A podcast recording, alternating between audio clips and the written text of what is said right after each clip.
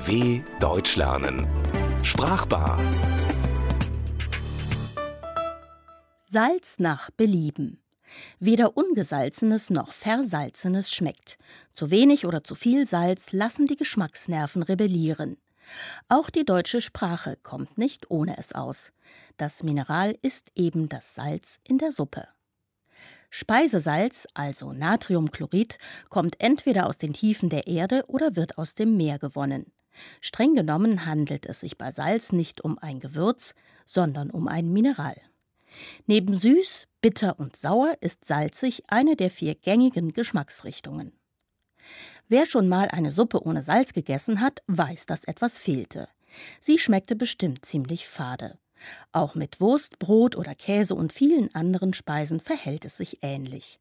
Salz sorgt für Geschmack. Dass Speisesalz heute überall so leicht verfügbar und nicht teuer ist, war nicht immer so.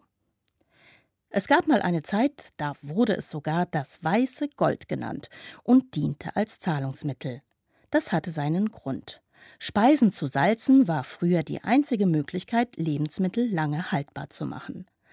Auch einige deutsche Städte wurden mit dem Salzhandel reich, darunter Bad Reichenhall, Schwäbisch Hall und Halle an der Saale. Von Halle an der Saale führten die Salzstraßen quer durch Mitteleuropa. Alle drei Städte tragen zudem diese Bedeutung in ihren Namen. Denn das aus dem Keltischen stammende Wort Halla bedeutet Stätte der Salzbereitung. Mit Salz gewinnen die Dinge also an Substanz. Kein Wunder also, dass die bildhafte deutsche Sprache sich natürlich auch des Salzes bedient. Es ist gewissermaßen das Salz in der Suppe, die ideale Ergänzung, wenn nicht gar das Beste. Werfen wir nun mal einen Blick in ein teures Restaurant. Dort sitzt ein Paar vor seinen Tellern. Das Essen ist kaum angerührt. Die beiden sehen nicht begeistert aus, von Romantik keine Spur. Als der Kellner kommt, fragt er vorsichtig, ob ihnen das Essen geschmeckt habe. Frau Schmidts kurze Antwort Der Koch war wohl verliebt. Der Kellner versteht sofort und bietet dem Paar ein Getränk aufs Haus an. Klare Sache. Der Koch hat das Essen zu stark gesalzen, es versalzen.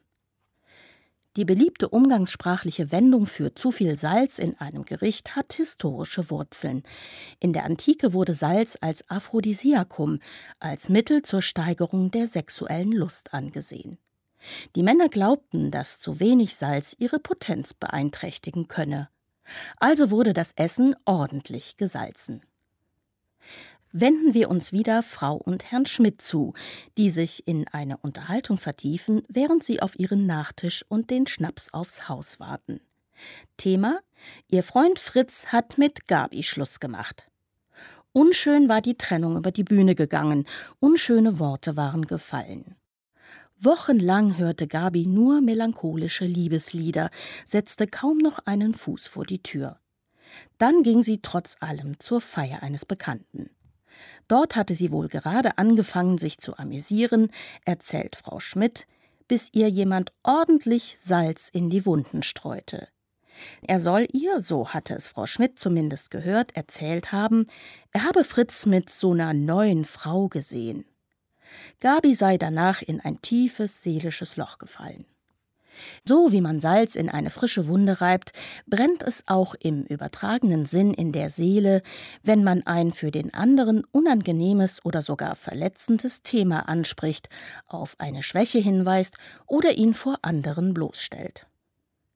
Herr Schmidt hört sich an, was seine Frau erzählt und wundert sich, dass Frauen so leicht auf das Geschwätz anderer Leute vertrauen. Vielleicht wäre es ja nur eine Freundin gewesen, die ihm Trost und Rat spendete, weil auch für ihn, Fritz, die Trennung nicht leicht gewesen sei. Und wer weiß schon, so Herr Schmidt, ob dieser Typ nicht Fritz die Suppe habe versalzen, ihm habe schaden wollen, weil er selbst Interesse an Gabi hatte. Der Kellner bringt den Nachtisch und die beiden Schnäpse. Plötzlich meint Frau Schmidt, Du Günther, nimm's mir nicht übel, aber ich hätte jetzt voll Bock auf ein halbes Glas Salzgurken. Entgeistert schaut Herr Schmidt seine Frau an.